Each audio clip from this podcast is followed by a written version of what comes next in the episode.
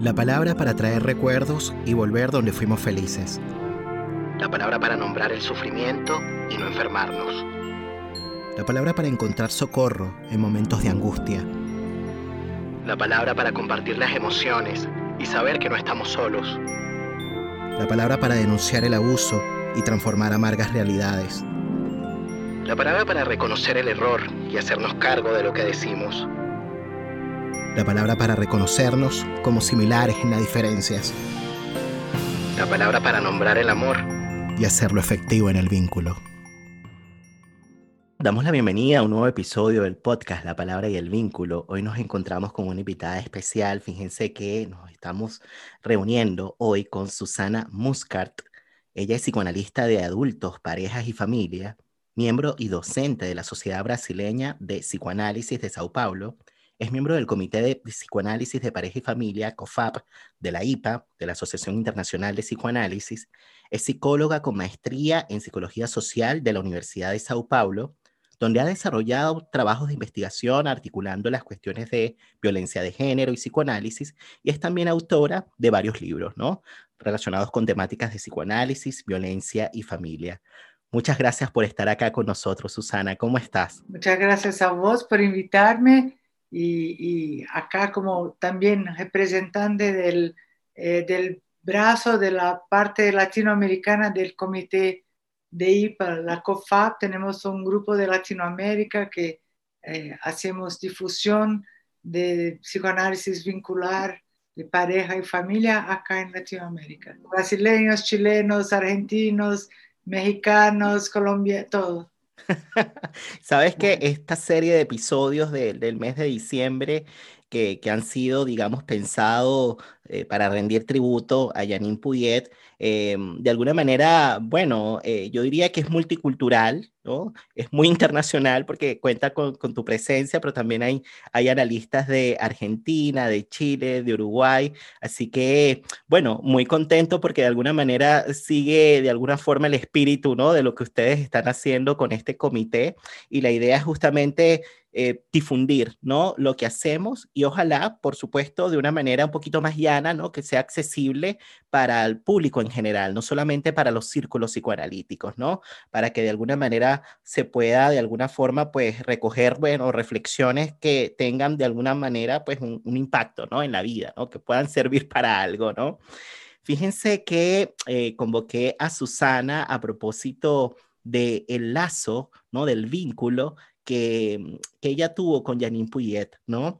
Em, ella es una persona que, que, tuvo la oportunidad de trabajar de cerca con ella y justamente a propósito de, de, que estos episodios son en homenaje a Janine Puyet, me parecía importante contar con una presencia, ¿no? Como, como Susana, ¿no? De alguien que, que estuvo de cerca con Janine. Yo quería como quizás partir por ahí, ¿no? Un poco cómo, cómo fue esta relación con Janine, eh, eh, la experiencia, ¿no? Que, que, que, fue esta, esta amistad que, que entiendo que, claro, obviamente de alguna manera empezó a propósito de los intereses profesionales, pero que con el tiempo fue madurando y se fueron acercando y convirtiendo en amigas, ¿no? Sí, Janine con Berenstein son los precursores de, la, de los estudios, de grupos de estudios en FEPAL y en IPA de, de la teoría vincular, de, de, los trabajos de estudios con familia y parejas, y fue por ahí que, que la conocí. Eh, ha, ha, venido a São Paulo, a Río, la conocí en los congresos inicialmente, en los grupos, siempre teníamos eh, los eh, precongresos donde trabajábamos con eh, temas específicos. Entonces, Janine y Berenstein eh, estaban ahí. Berenstein se murió hace unos años, un poco más. Janine, bueno, estuve, es un honor para mí pensar que estoy en tu, tu programa, en tu podcast que Janine estuvo, estuvo acá también. Bueno, hablo portuñol, espero, espero que todos me entiendan porque hago unas confusiones a veces con la lengua el idioma, pero... Eh, hasta ahora yo te escucho, hasta ahora yo te entiendo perfecto, así que ah, genial. Si no me entiendes, me, me pregunta porque a veces digo algo que es en portugués y no me, no me dio cuenta. Bueno, eh, me acuerdo bien cuando estuve en San eh, Janine estuve en San Paulo con Berenstein y eh, e, e, ella es una mujer, su hijo otro día yo vi un, un video de homenaje a ella y pensé, bueno, Janine siempre me, me impresionó como alguien así, como lo describía su hijo, siempre dispuesta a todo. En el Río de Janeiro, por ejemplo, para tener una idea, trabajamos todo el día muchísimo hasta la noche y, y unas colegas cariocas de Río, la, la, gente de Río se llama carioca, eh, nos invitaron a ir bailar y cantar samba uh -huh. en eh, un uh, barrio que se llama Lapa, que es eh, muy bohemio y todo, y Janine era una señora ya, no sé cuántos años tenía ya, hace, no sé, 15, 20 años tal vez, pero era una señora chiquita, miudita así. Ella dice, no, no, vamos. Y, y fuimos, y tomaba caipirinha y bailaba con la gente, los brasileños, que los jóvenes que vi, venían y la, la, invitaban a bailar. Eh, nunca la vi recusar nada. Hablé con ella de eso. ¿Cómo es posible que siempre está dispuesta a viajar, a ir, a vivir, a hablar. Eh, siempre eh, una vez me dice, bueno, si, si me gusta trabajar, me gusta eso que, que hago y pienso que, se, que si, si digo no, puede ser que no me invita más. Digo, no, eso es imposible, Janine, todos la quieren.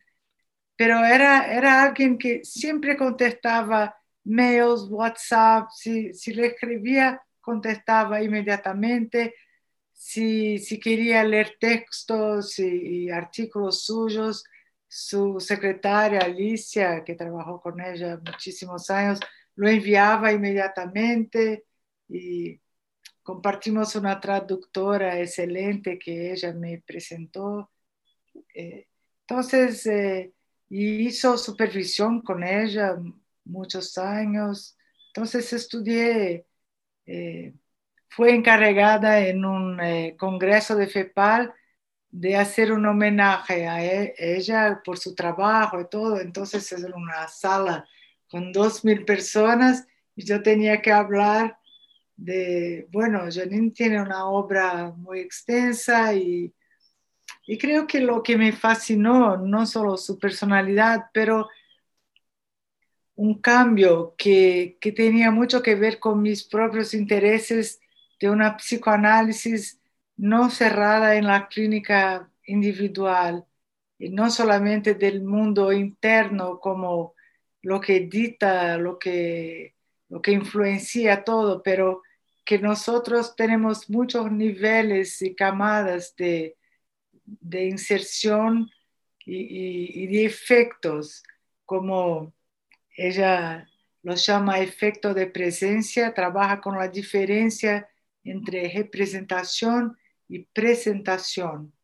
Eh, en cuanto a representación, tiene que ver con algo eh, del mundo interno, de los objetos internos de uno mismo, como yo lo imagino.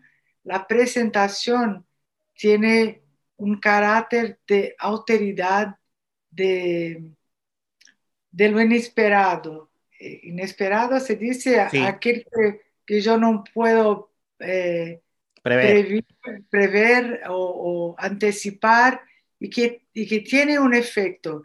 Y no solamente el otro, la persona, el otro como, como sujeto, como un otro con su autoridad radical, tiene un efecto, los padres, los hermanos, los amigos, los, los profesores, pero la sociedad, los grupos a que pertenecemos, la sociedad en general, también ejerce un efecto de presencia y de subjetivación. Y eso Janine Berenstein y, los argentinos del Río de la Plata, eh, Pichon Rivière. Eh, entonces, este trabajo con, con, el social que lo remetía también de vuelta a Freud, porque Freud lo empezó trabajando eh, muchísimo, tiene muchos trabajos que, que tienen que ver con el social, el malestar en la civilización, totem tabú, incluso el narcisismo, eh, psicoanálisis de grupo. Eh, entonces hay mucho, Freud era un pensador de la cultura.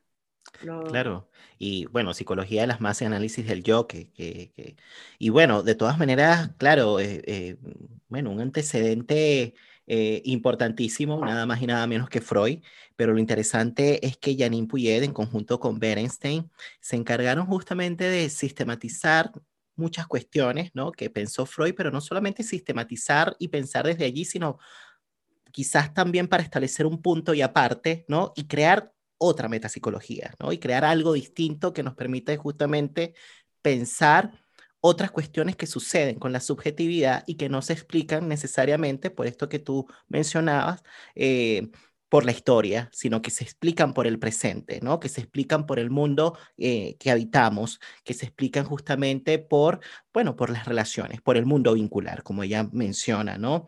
Y esto, por supuesto, es, algo que es novedoso, ¿no? Eh, dentro del psicoanálisis y que nos ha permitido pensar muchísimo, bueno, lo que sucede con las parejas y familias, también con los grupos, eh, pero también pensar lo que sucede incluso en las instituciones, ¿no? Entonces, por eso es que nos parece em, que Janine Puyet ha sido, digamos, una precursora, ¿no? Porque de alguna manera eh, nos permite pensar otras cuestiones que en el psicoanálisis de alguna manera Freud eh, inició, ¿no? Que, pero evidentemente como sujeto al fin, ¿no? Un ser humano llegó hasta un punto, ¿no? Y no, y no alcanzó a teorizarlo todo, porque, pero fíjense que em, le, comentaba a Susana, bueno, Susana, eh, la idea con Susana era al, principio eh, hablar de uno de sus trabajos de investigación, ¿no? Y que específicamente tenían que ver con masculinidades, lo cual, por supuesto, es bastante interesante, pero después conversando, ¿no? Y le estoy comentando a ustedes un poco los trasbastidores de este episodio, conversando con Susana, decidimos más bien em, traer, ¿no? El pensamiento de Yani, porque claro, Em, a propósito de, de, lo que, de lo que es este ciclo de episodios del mes de diciembre, yo, yo, decía, bueno, quizás una manera de poder traer el pensamiento de Janine y que de pronto las personas que no necesariamente son psicoanalistas puedan de alguna manera familiarizarse ¿no? con eso, es quizás a través de una película, ¿no? Eh, y claro, obviamente eh, es algo que, que, que puede incluso también enriquecer a los psicoanalistas mismos, ¿no? Porque de alguna manera es una forma quizás como más eh, eh, lúdica, si se quiere, ¿no? De aterrizar conceptos, ¿no? Entonces le propuse a Susana eh, comentar la película La vida ante sí, ¿no? que es una película que recientemente estrenó Netflix, más o menos a mediados de noviembre, Em, y que es dirigida por Eduardo Ponti, hijo del productor Carlo Ponti y de la legendaria actriz Sofía Loren, ¿no? quien a sus 86 años de edad protagoniza este drama después de 10 años sin aparecer en pantalla, ¿no? que fue una reaparición en grande, ¿no? a lo grande, ¿no? con una gran historia. Eso no lo sabía, que estaba 10 años sin aparecer. Tenía 10 años sin aparecer, tenía algunas apariciones pequeñas, ¿no? En algunos espacios, digamos, públicos, pero no había trabajado, digamos, en un film, ¿no? Desde hace 10 años. Entonces, claro, fue algo que eh, sorprendió muchísimo a los seguidores, ¿no? Em, esta historia está basada en la novela homónima del escritor franco-italiano Romano Garay, ¿no? publicada en el año 1975 y es ganadora del Goncourt, no sé si lo estoy pronunciando bien, que es uno de los premios de literatura más importantes de Francia. Fíjense que eh, la idea entonces en este episodio es de alguna manera reaccionar eh, a esta película, ¿no? Eh, y pensarla en clave puyetiana, podríamos decir, ¿no? Desde los conceptos de Janine Puyet. Esta película narra la historia de Madame Rosa, una sobreviviente del holocausto que cuida hijos de prostitutas migrantes en su departamento de Bari, ciudad del sur de Italia. Madame Rosa se hace cargo de Momo, un huérfano senegalés de 12 años. Madame Rosa y Momo construyen una conmovedora relación de amor y de amistad que terminan cambiándoles por completo la vida. quería escuchar un poquito tus impresiones de esta película, Susana. ¿Qué te pareció y por dónde podríamos partir como para ir pensándola? Bueno, la película es, muy, muy linda, pero yo recomiendo fuertemente el libro de Romain Gary, que es el autor de, la historia original, eh, que, escribe con un seudónimo de Émile Ajar. Y es una historia, es francesa, me, me, sorprendió cuando empezaron a hablar italiano, pensé, bueno, no, no se pasaba así, porque la historia es en francés, es una historia... Eh, bueno, esa sobreviviente de Auschwitz, una señora anciana, una ex prostituta que, que se encarga de, cuidar de los hijos de prostitutas, incluso ha tenido eh, los policiales que, que, han crecido en su casa y ahora le dan protección. Eh, ella tiene esos amigos y, personas muy eh, que son sueltos así, no, no se encajan en una, una categoría, podemos decir, más conservadora o más tradicional. Ella tampoco es, está en una categoría tradicional, es una sobreviviente, era también una prostituta, ahí ya está en los márgenes, en los bordes. márgenes. Y Momo es el chico que no tiene familia, no tiene madre, es cuidado por un doctor eh, judío también, el doctor Cohen, que es eh, alguien sin eh, familia, pero muy amoroso, muy sensible. Y hay una otra figura, el señor Hamid, que es un un musulmano, tampoco tiene, su esposa murió y es alguien muy sensible, eh, sensible se dice, muy, muy, es, eh, muy tolerante, muy... Empático. Empático, sí. Y también vende en su tienda las, las cosas en una feria. Y ahí hay Lola, que es una eh, transexual eh, que era un lutador de box y que tiene un pequeño hijo de tres años. Entonces, es un, eh, ellos van formando una familia muy original. Y creo que la, la, idea de vínculos, cuando, cuando se piensa en vínculos, y que en verdad es muy obvio, no es, eh, pero antes no lo habían pensado así, que no se puede eh, pensar que entre dos o más personas le pasa lo mismo que a uno solo. Que si yo pienso sola no es igual a cuando hablo con otro, uno o, dos o, tres más, y, ese es el efecto vincular, lo que, eh, lo que se pasa a partir de, los vínculos. Em, no, es previsible y se construye algo muy original. Y los vínculos presuponen que, son sujetos, que son alteridades, que cada uno eh, tiene eh, algo que, que, Janine y Berenstein llaman de eh, alteridad radical, que es eso de lo inalcanzable, inabarcable del otro que jamás puedo, puedo conocer y que es necesario que yo lo, de alguna manera, lo soporte, la frustración de no poder abarcar todo en el otro. Hoy día es muy interesante porque la gente piensa que si tienen acceso al celular o al Facebook o a toda eh, en las parejas, por ejemplo, cuando las veo en el consultorio, que si uno está dentro del celular del otro, puede acceder a todo que está en su mente, pero no se puede, no se puede.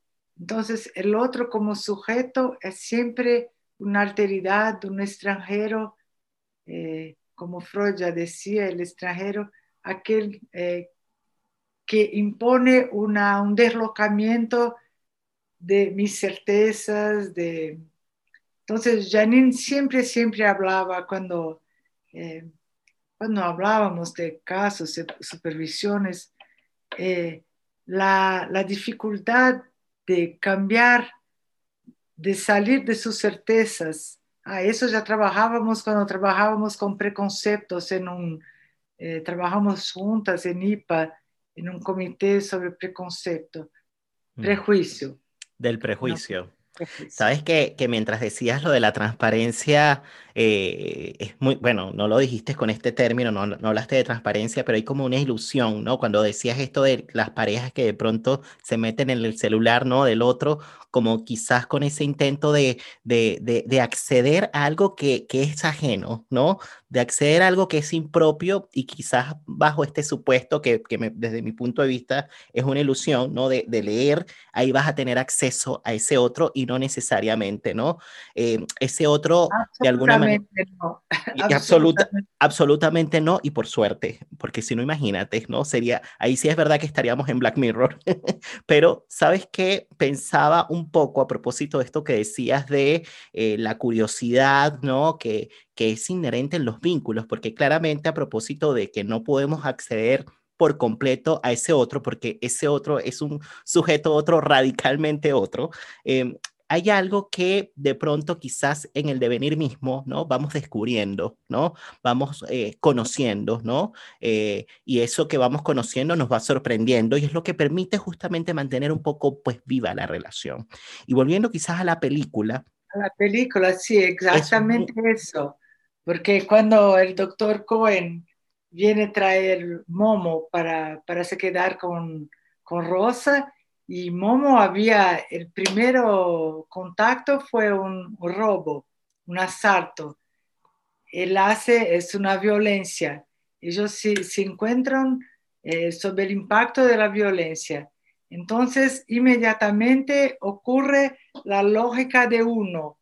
E, ella, Rosa, piensa, bueno, eso es un, eh, un ladrón, no quiero nada con él, no, no pertenece a mi mundo y, eh, y el doctor Cohen empieza le pidiendo que mediante un pagamento se quede con él porque es un chico sin...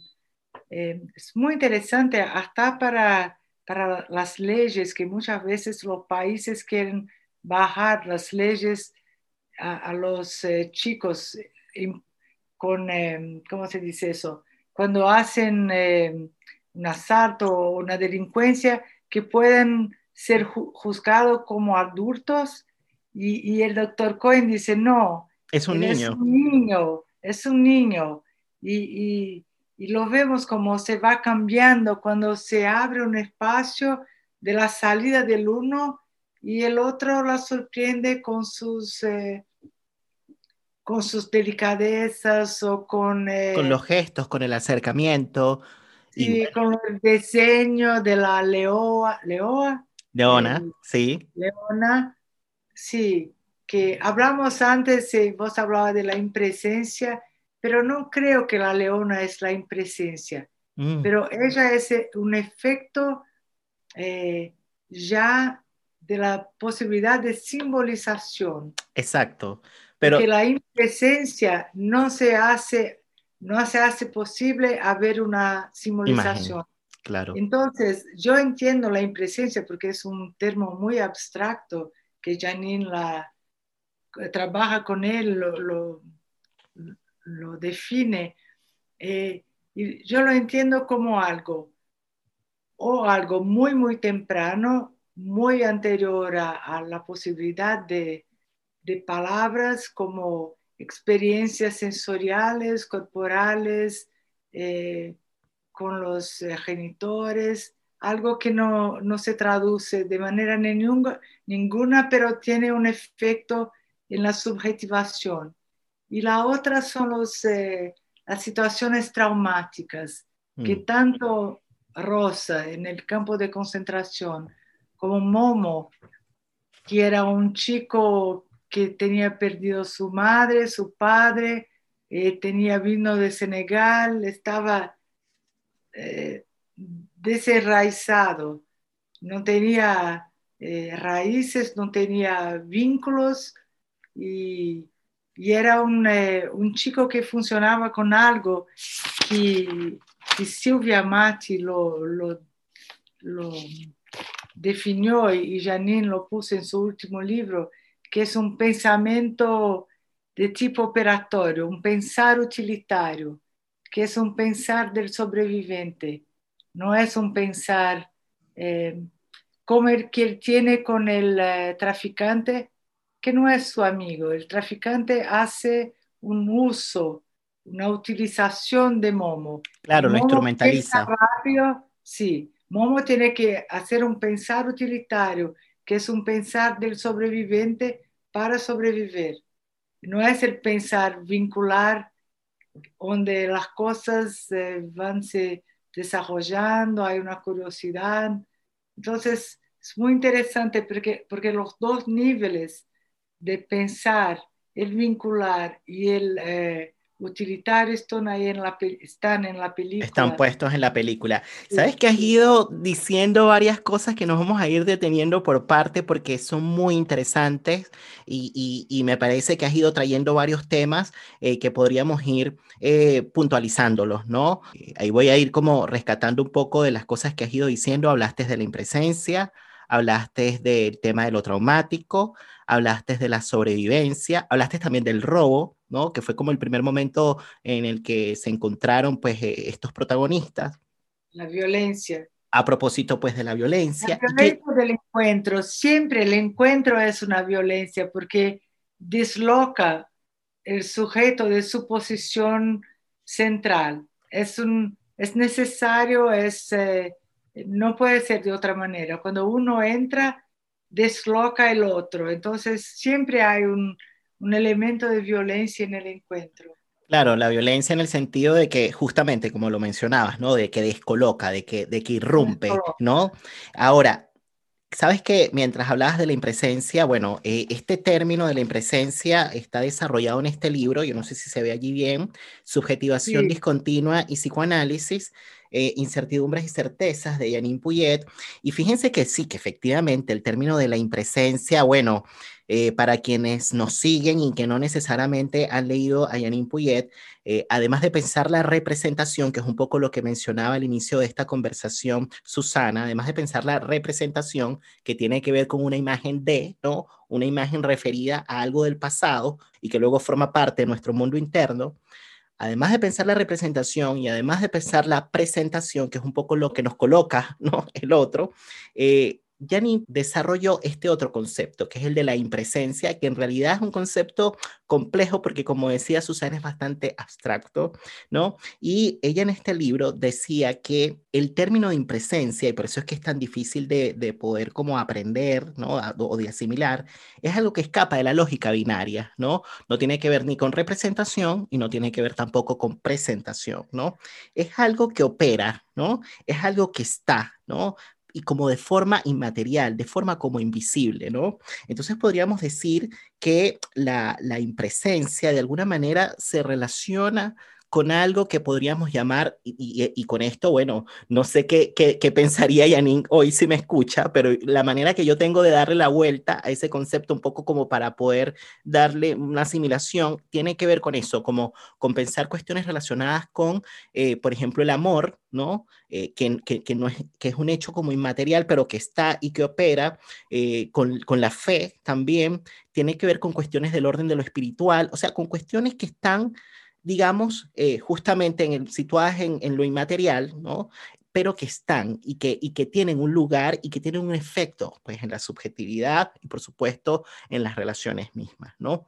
Entonces es muy interesante porque, claro, volviendo a la película, estos protagonistas eh, eh, se encuentran digamos, ese encuentro fundante, inaugural, que es conmocionante, ¿no? que es violento, a propósito de este robo, pero yo quería detenerme en la palabra violencia y después lo vamos a articular con el tema de la impresencia, de lo traumático también, eh, porque fíjate que pensaba el tema de la violencia también desde otro lugar, ¿no? A propósito de eh, Janine Puyet, ¿no? Hay un capítulo específicamente en este libro que se llama Formas de la violencia. Un capítulo muy interesante porque bueno, de alguna manera resume eh, o, más bien nos presenta distintos tipos ¿no? de violencia que pueden darse, ¿no?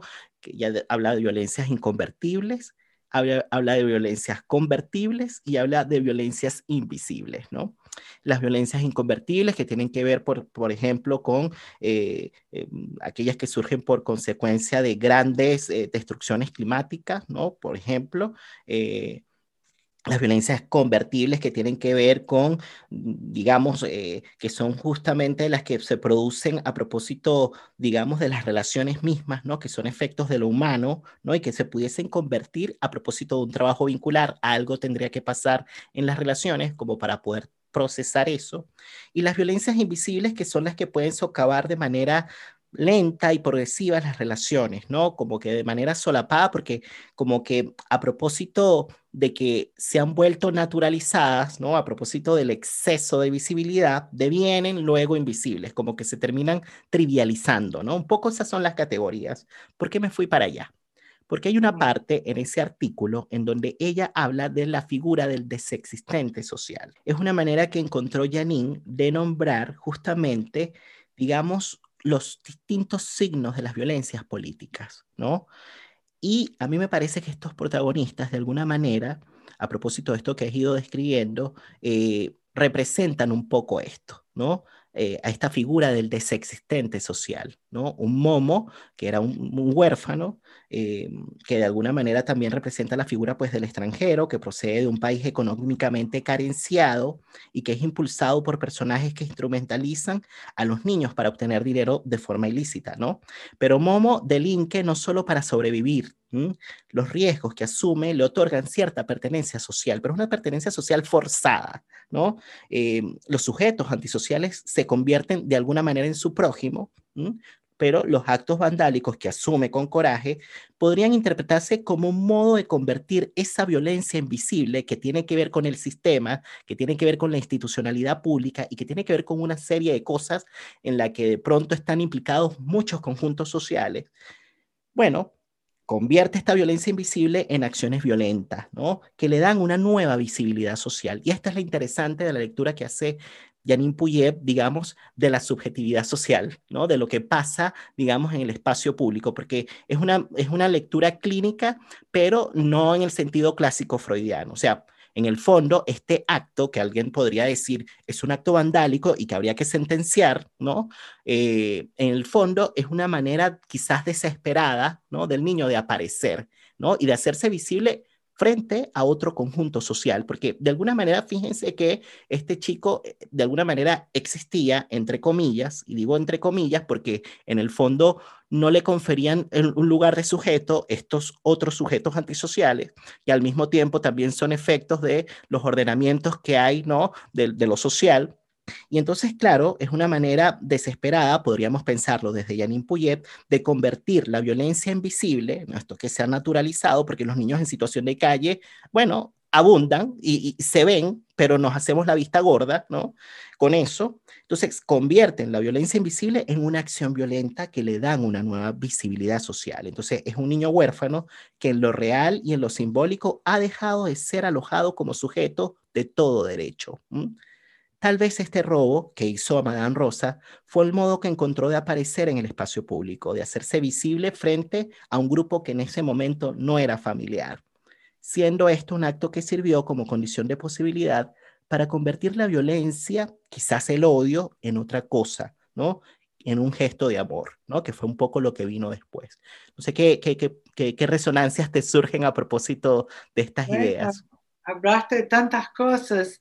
Estaba desde el comienzo cuando preguntaste, no sé qué Janine va a pensar de esto, eh, Janine siempre decía, no coincido, porque si coincidió somos dos personas distintas, entonces no coincido con vos, pienso otra cosa, pero lo que piensas está muy bien.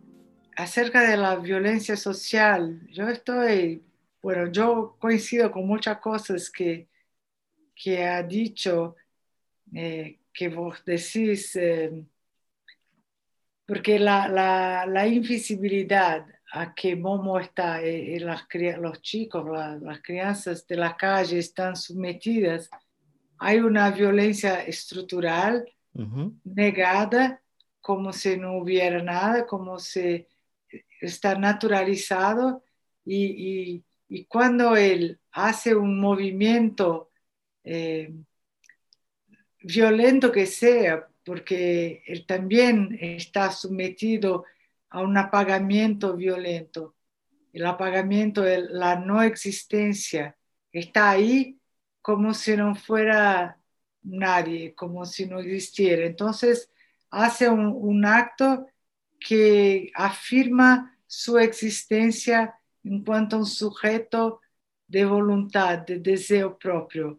Es interesante en la película, cuando él va a hacer el, el robo, él mira como un lince, con, como un- tiene una mirada eh, como si fuera a atacar un, un, un lince, ¿sabe qué es Sí, eso? sí, sí, lince, sí, como un tigre, un, claro, eh, y, y ahí va, porque ahí tiene, y, y cuando, por ejemplo, cuando compra la, la bicicleta, sale muy, muy feliz, está tomado por una felicidad de existencia, me parece, como si claro. dijera, tengo un lugar en el mundo, puedo ser feliz aunque sea en este, eh, él dice algo, no, no, no busco la felicidad, esa no existe, pero en este momento él se siente eh, eh, con recursos poderosos, con potencia,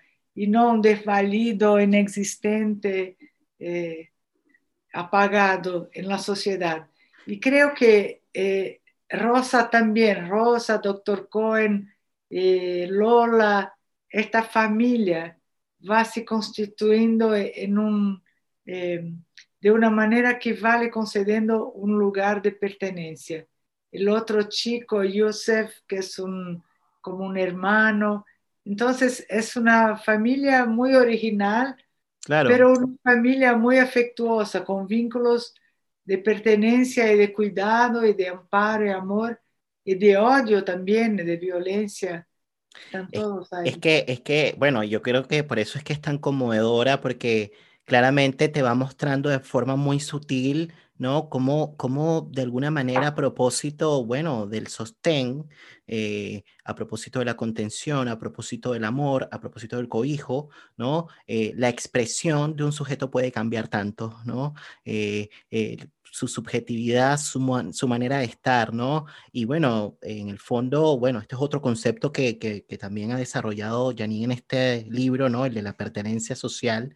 Em, y claro, eh, parecía que este chico no pertenecía a algo, ¿no? Estaba de alguna manera buscando un lugar eh, y claro, antes estaba con estos sujetos, ¿no? Con estos antisociales y de alguna manera allí se hacía visible, pero se hacía visible como un objeto, ¿no? Ya lo habíamos dicho, pero me parece muy interesante esto que, que, que habías dicho antes, ¿no? Acerca del tema, digamos, de la impresencia ¿no? Que es como que el otro punto en el que me quería de- detener, porque claro, hablábamos de la figura del desexistente social, que por cierto, me parece que tanto Madame como Momo eh, se encuentran a propósito de sus historias también. O sea, quizás volviendo a la idea de Janine, hay algo allí que se superpone, ¿no? Porque hay algo que, que sucede en el encuentro, ¿no? En el aquí y el ahora, en el presente, ¿no? De estos dos protagonistas, pero hay algo de la historia de ambos que se cruza allí, ¿no? A propósito, bueno, de los antecedentes que cada uno tiene, pues, de, de exclusión. Pero hay algo, sí, tienen eso en común, pero tienen también, yo pensaba mientras miraba la película, que los dos tienen algo, objetos buenos, tienen su memoria. Ella tenía la, la foto de una árbol, un árbol muy lindo, una Mm, mimosa, y él tenía la leona y, su, y las memorias de su mamá, cómo bailaba con ella. Entonces, hay una, hay objetos en los cuales están eh, afirmados. afirmados de que pueden llevar eh, como secretos, pero no secretos en el sentido de, de, aquel, de la traición, pero los secretos de aquel que, que yo puedo firmarme con él es algo precioso que carrego adentro de mí. Y son los refugios amorosos y, de sustentación egoica, sustentación de uno mismo. La, la Batcaverna de, de Rosa y, las memorias y el diseño de Momo.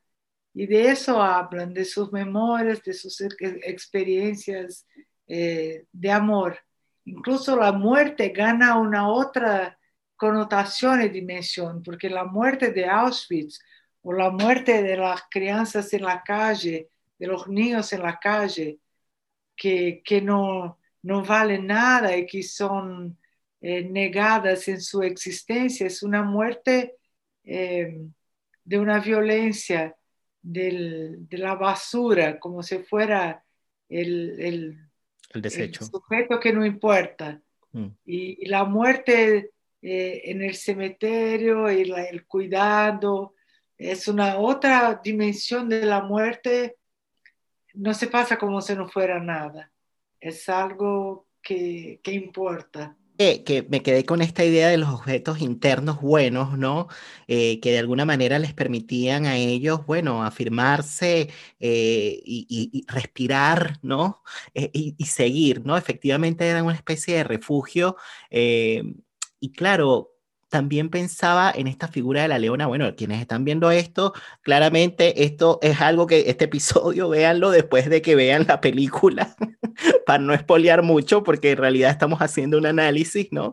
Eh, pero esta figura de la leona, Susana, a mí me parece que, que, es muy interesante porque da como para mucho. Me parece que es, un, es, es prácticamente como un elemento onírico, ¿no? Que aparece de pronto y que, y que me parece que condensa mucho, ¿no? O sea, como que no tiene una sola lectura, porque sí, o sea, yo, yo la veía y decía, bueno, ok, puede representar un poco eh, eh, en la madre, justamente, ¿no? Pensaba en la leona eh, Susana y, y, claro, yo pensaba que, ok, puede ser la madre de alguna manera y que aparece justamente en, ese momento, en esos momentos de soledad, ¿no?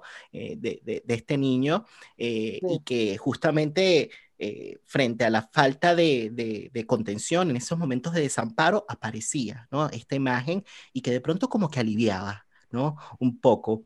Y me pareció tan potente, tan bonito, digamos, bueno, lo que sucede después al final, ¿no? Que, vuelve a aparecer esta, esta figura y, que, claro, claramente, de alguna manera, eh, aparece, pero como despidiéndose, ¿no? Producto de que pudo hacer algo que no, que no lo... Pudo despedirse. ¿Qué, pudo despedirse. Pudo despedirse de Madame. Pero es interesante esta figura. Creo que es un... Eh, eh, claro, estoy de acuerdo que, que es un significante. ¿Sabe que es un significante? Es un elemento que, que se presta a muchas interpretaciones, eh, a muchas situaciones es algo onírico, es imaginado, pero ¿te acuerdas cuando él habla con, eh, con el señor Hamil y, el señor Hamil le muestra un tapete, un eh, tapiz, ¿cómo se dice? Ajá, como, como, un, como un lienzo. Eh, como un, no un, tapete de pisar, un piso, un sobrepiso. estaba enrolado así, él abre y es eh, exactamente un león y él dice a, Momo, señor Jamil dice a Momo, esto es un, un león, está, eh, estaba, necesitaba eh, reconstruirlo porque estaba emburacado, había, estaba roto, el tapete estaba roto, estaba ahí a mucho tiempo y él dice a Momo, el león es fuerte, eh, tiene paciencia, fe eh, y es fuerte. Entonces, después que, el señor Jamil le muestra el tapete y, dice, nadie, no había nadie que pudiera me ayudar a, concertarlo. A reconstruirlo. Reconstruirlo, sí. Y ahora vos está ahí, puede ayudarme. Y Momo empieza a costurar Sí, sí, sí. A tejer o a coser. Coser el, el tapiz, eh, empieza a... Eh, son lo que Bion llamaba los elementos alfa, son elementos para soñar, para y, después de esta, de esta cena, la próxima cena, Momo está con su león imaginado. es precioso. Es, algo de la capacidad de soñar, porque cuando no se puede simbolizar, no se puede soñar, imaginar, crear. Entonces, todo eso es la tesitura de la, de la construcción de símbolos y sentidos y poner en palabras aquel de la impresencia y de lo mm. traumático que no tenía palabras. Exacto. es muy lindo. Es muy lindo eh, y, claro, es muy tremendo porque es un sujeto, un niño que, que, que, bueno, que tenía muchos recursos a pesar de tantas cuestiones que le habían sucedido en la vida. Increíble. Tiene que leer el libro porque es tan emocionante. Sí, lo voy a leer, lo voy a leer de todas maneras. Hay tantas cosas para leer para este 2021, pero sabes que eh, pensaba mucho en eso del, tema de la relación entre esta figura con lo traumático, porque, bueno, eh, hay una tesis de, de, una colega, ¿no? Que cuando hicimos el magíster, donde ella estudiaba esta cuestión, ¿no? De, de, lo alucinatorio como un intento de simbolización, como, como, como ese momento previo, ¿no? Para la simbolización de un hecho traumático, ¿no?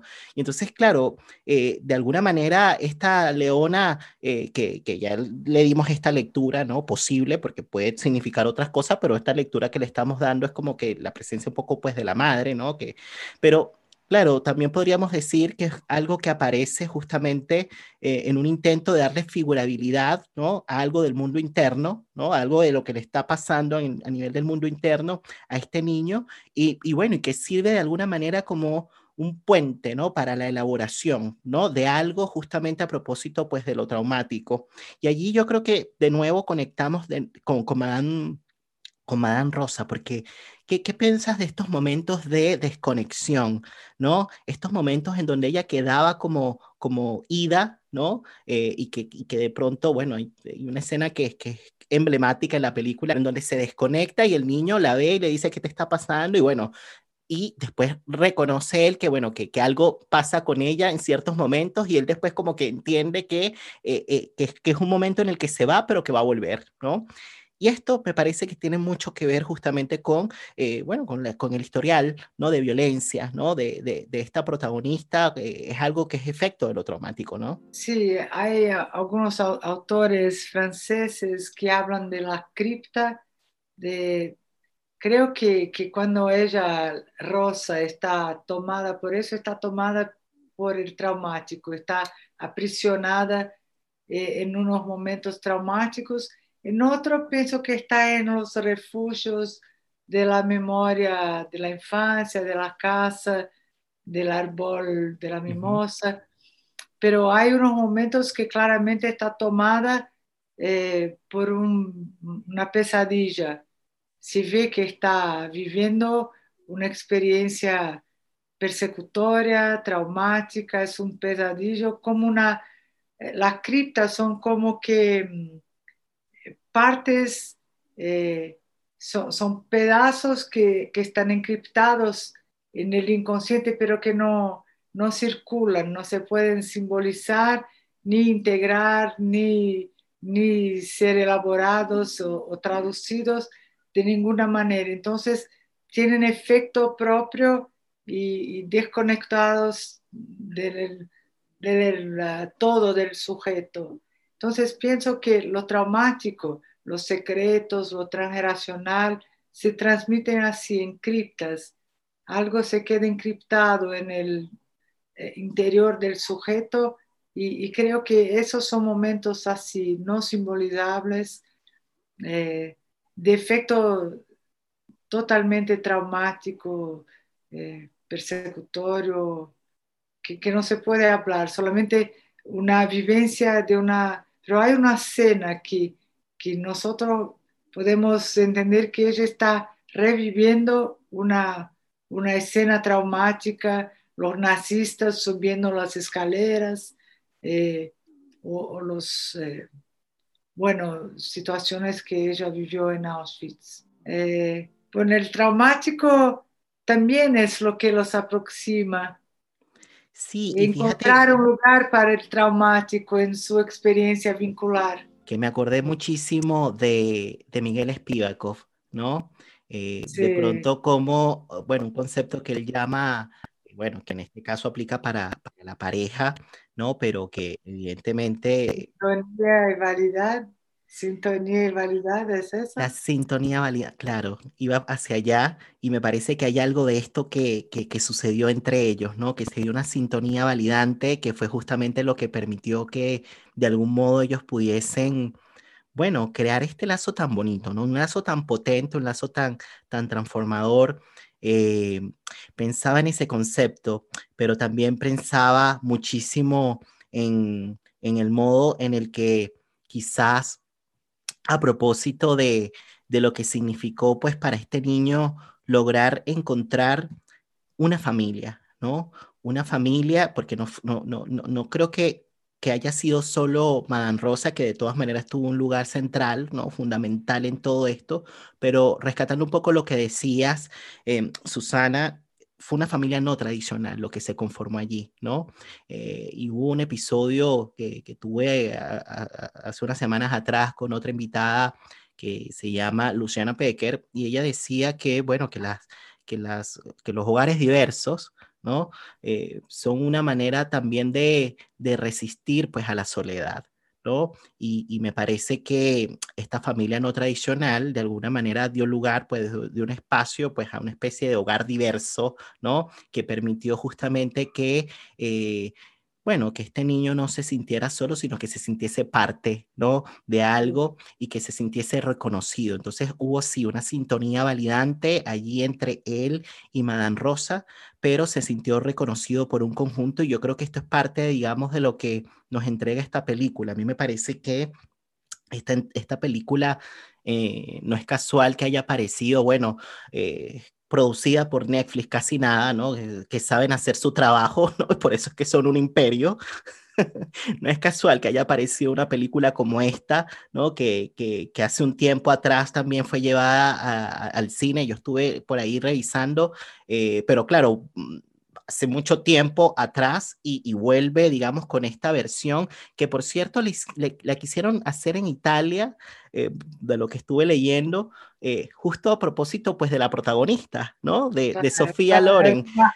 Sí. Para que, para que fuese un poquito más eh, natural, orgánico, como es una palabra que está ahorita tan de moda, para que fuese más orgánica la producción, porque, claro, como que iba a ser como raro, decía el productor, que es su hijo, el director, que es su hijo, que, que bueno, que, colocar a Sofía Loren en París, ¿sabes? O en, algún lugar, pues, de, de Francia, como que no, no iba a calzar tanto, entonces como que buscaron otro espacio, ¿no? Que en este caso, pues, lo vinieron, pues, a recrear, pues, en el puerto de Bari, que es un lugar paradisíaco, ¿no? Que, que contrasta muchísimo con la historia de estos personajes, ¿no? Porque todo es recreado en un lugar que es como idílico, que es paradisíaco, que es muy lindo, pero si nos metemos en los intersticios, si nos metemos allí en los suburbios, vamos encontrando cosas que son bastante crueles, ¿no? Que son, que son terribles. Y otra cosa que, que, me parece que pudiésemos como relacionar de lo que eh, piensa Janine, ¿no? Como con, con, lo que fue esta película, es el tema justamente de cómo de pronto a propósito del amor, eh, la violencia se puede convertir en otra cosa, ¿no? Por eso es que ella habla de las violencias convertibles, ¿no? Que son producto de las relaciones humanas, ¿no? Eh, y bueno, la película nos da un poquito de esperanza en una época, en un tiempo de caída, ¿no? En un tiempo de ruptura, de, de fractura, que es el tiempo que estamos viviendo hoy, ¿no? A propósito, pues, de la pandemia, pero que desde ya hace rato venían de alguna manera circulando estos significantes, ¿no? Esta idea del aislamiento, esta idea del individualismo, esta idea de que cada quien en lo suyo, ¿no? Entonces, la pandemia vino de alguna manera pues a, recordarle a la humanidad eh, lo importante, ¿no? Lo importante. No solamente la pandemia, pero las instituciones en Brasil, ahora tenemos un, un gobierno muy violento que no, no se hace cuenta de las muertes o de...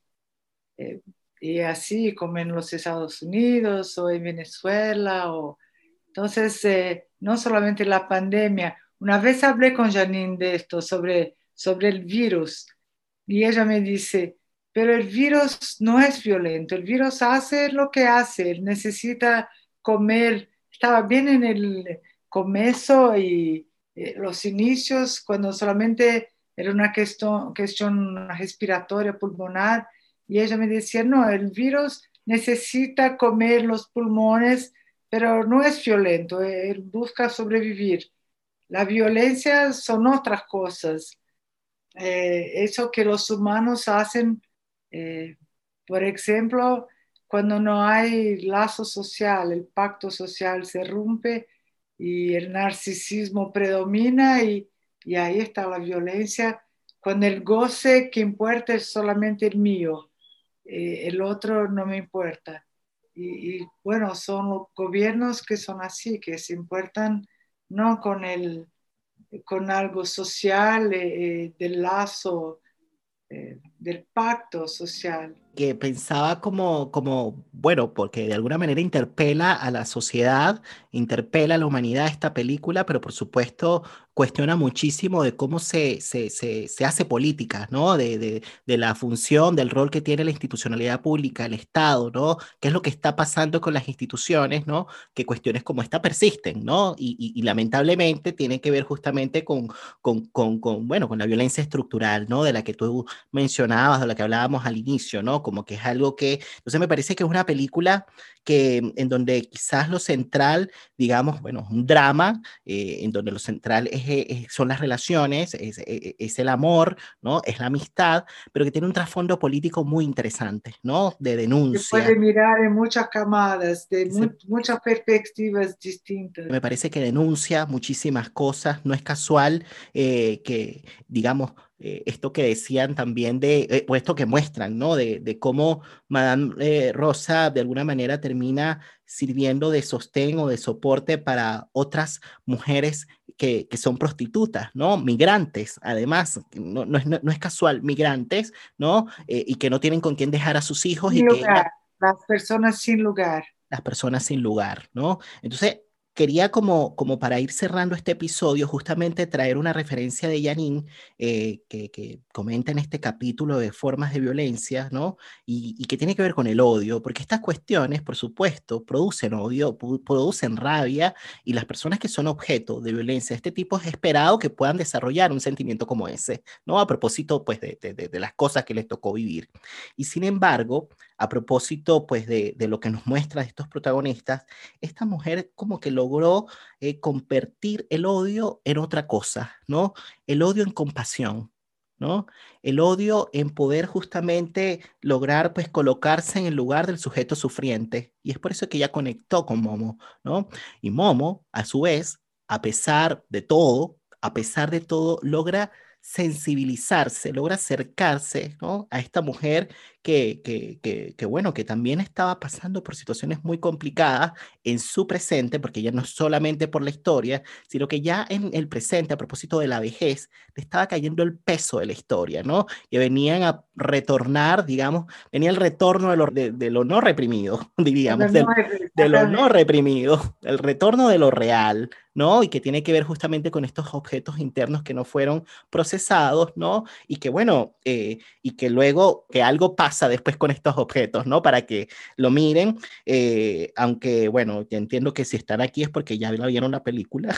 Pero eh, mírenla, mírenla, es muy linda. Es una muy, es una muy linda película, pero eso, que ella convirtió el odio en compasión y me parece que si eso sucedió es porque a su vez ella antes logró justamente encontrar cobijo, ¿no? En otros. Bueno, que eran estas mujeres prostitutas, que era este doctor, que eran otros, ¿no? Eh, es una película que rescata la idea del amor, de la amistad, pero de la otredad también. Bernstein decía algo, eh, eh, escribió sobre eso, de ser otro con otro, siendo otro con otro, que cada nuevo encuentro, bueno, Janine también, cada nuevo encuentro puede generar una, un nuevo empezar una nueva formación de subjetividad, que la subjetividad nunca está terminada y cada nuevo encuentro suscita cosas distintas en el sujeto y el sujeto deviene otro. Entonces, eso está muy de acuerdo con, esa situación de Rosa y Momo que al, al comienzo dicen, no, nada para nada, no quiero. Y después ese encuentro eh, empieza con violencia y va se transformando. Eh, el vínculo es eso, la posibilidad de, de ejercer curiosidad, estar abierto para la transformación que no está prevista, que está del encuentro con un sujeto que es un otro.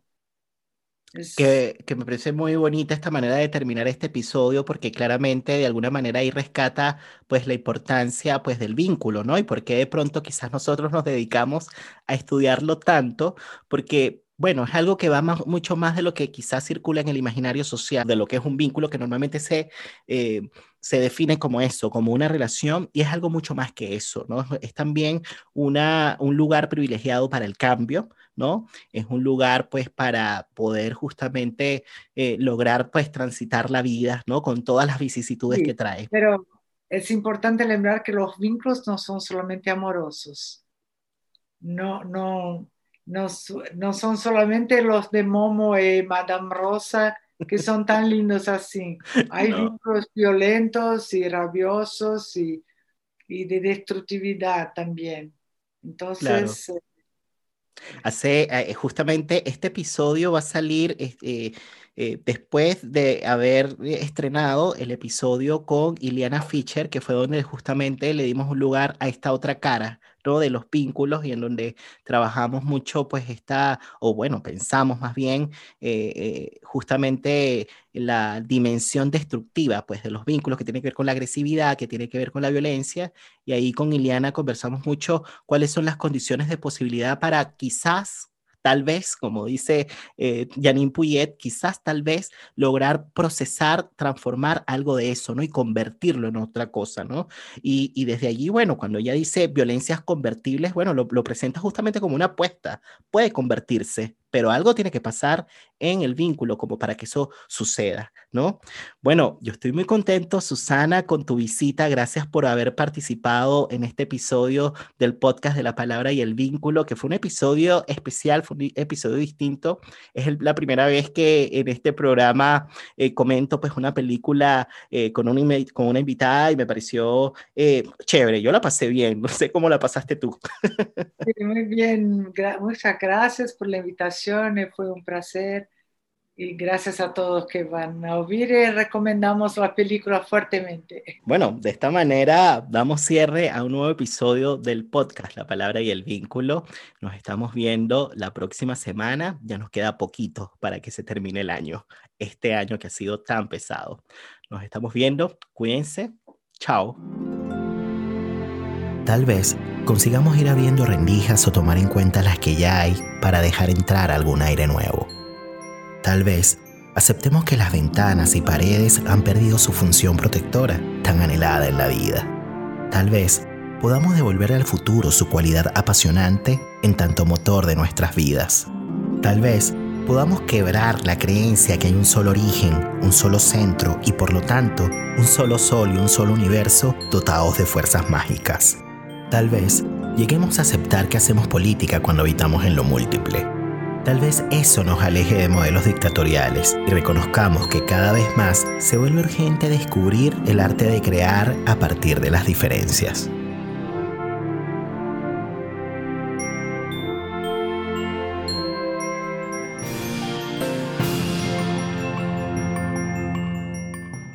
Cuando más te faltan las palabras, yo estoy, yo estoy. Cuando no valoras lo que logras, yo estoy, yo estoy.